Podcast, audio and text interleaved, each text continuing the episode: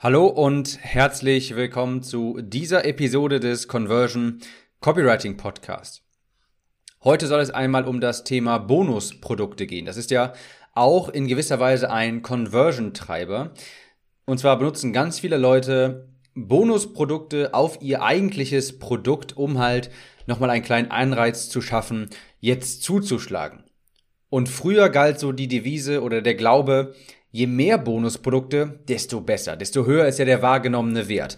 Und dann gab es auch teilweise 10, 11, 12 Bonusprodukte. Und jedes einzelne dieser Bonusprodukte war wirklich an den Haaren herbeigezogen, Hauptsache noch irgendwie einen Bonus erschaffen. Das war dann teilweise ein, zwei Minuten Video, noch eine PDF hinterher.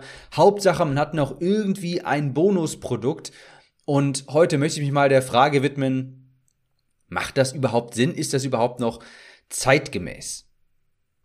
Dann müssen wir uns erstmal die Frage stellen, welchen Zweck erfüllen denn eigentlich Bonusprodukte? Warum benutzen wir die eigentlich?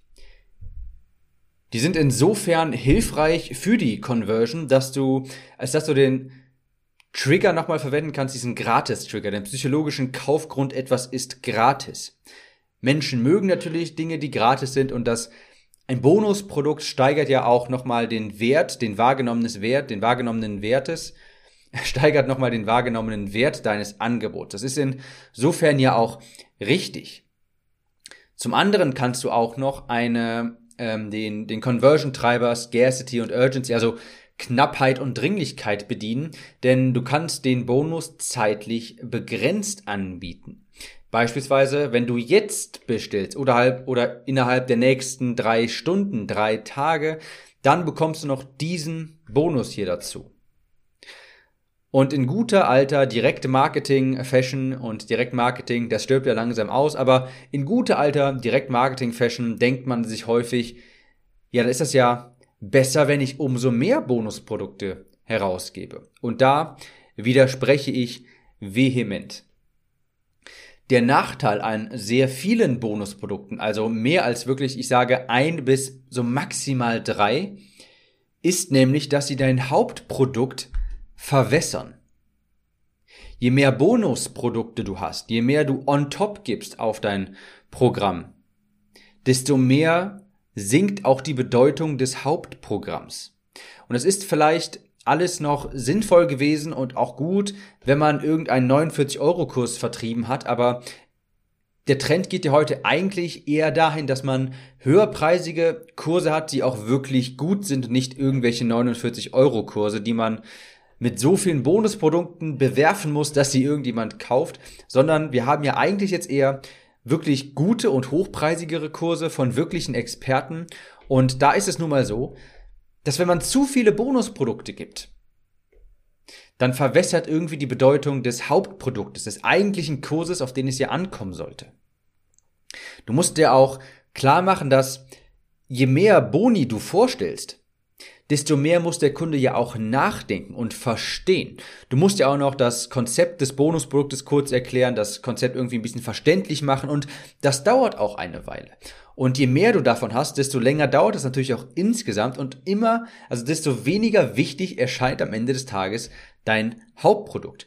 Vielleicht hast du gerade in einem Webinar oder in einem VSL sehr lange damit zugebracht, das Konzept deines Produktes vorzustellen, dein Produkt an sich auch vorzustellen und das Verlangen danach überhaupt zu wecken. Und der Interessent hat das jetzt vielleicht auch verstanden und er steht jetzt vielleicht auch kurz vor dem Kauf. Und jetzt auf einmal prasseln da noch zehn neue Bonusprodukte auf ihn zu. Zehn neue Konzepte, die er erstmal alles noch verstehen muss. Irgendwie noch ein interaktives Videomodul, eine Kokoshaarpflege, die fünf besten Tipps hierfür und das versteckte Geheimnis dafür. Bonus 1, 2, 3, 4, 5, 6, 7, schlag mich tot. Und auf einmal fokussiert er sich dann so sehr auf diese ganzen unnötigen Bonusprodukte, dass er das Verlangen für das Hauptprodukt gegebenenfalls verliert. Und dafür hast du wirklich sehr lange gekämpft. Dafür hast du viel investiert und das Verlangen erst aufzubauen. Und jetzt gefährdest du es wieder, wenn du es mit zu vielen unnütz, unnützen Bonusprodukten irgendwie verwässerst. Du musst dir jetzt so vorstellen, dass der Kunde dann mehr oder weniger vor einer ganz großen Wand steht und sich denkt, was bekomme ich denn hier alles? Ich werde ja von allen Seiten mit Produkten zugeworfen. was, was kommt denn jetzt noch und was löst das jetzt überhaupt eigentlich für ein Problem und brauche ich das denn überhaupt? Und das verwirrt ihn eher. Du als Verkäufer quasi, du bist in deiner eigenen Blase mehr oder weniger. Für dich ist das vielleicht alles ganz klar, was du jetzt da für Produkte hast, warum man die braucht, die ganzen Bonusprodukte, weil du hast sie ja auch erstellt. Du hast dir viele Gedanken dabei gemacht. Aber der Kunde, dem das präsentiert wird, der hat den ganzen Entstehungsprozess nicht mitbekommen. Der wird jetzt quasi davon überrollt, total überschlagen. Und der denkt dann eher, brauche ich das hier wirklich alles? Was macht das denn hier alles? Und warum kriege ich das hier als alles? Das wirkt also, wenn du sehr, sehr viele ganz kleine Bonusprodukte hast, wirkt das wirklich eher verwirrend und das würde ich dir auf gar keinen Fall empfehlen. Ich würde folgende Strategie verfolgen beim Thema Bonusprodukte. Erstens, du kannst die sehr gut einsetzen, um eine Dringlichkeit und auch eine Verknappung aufzubauen.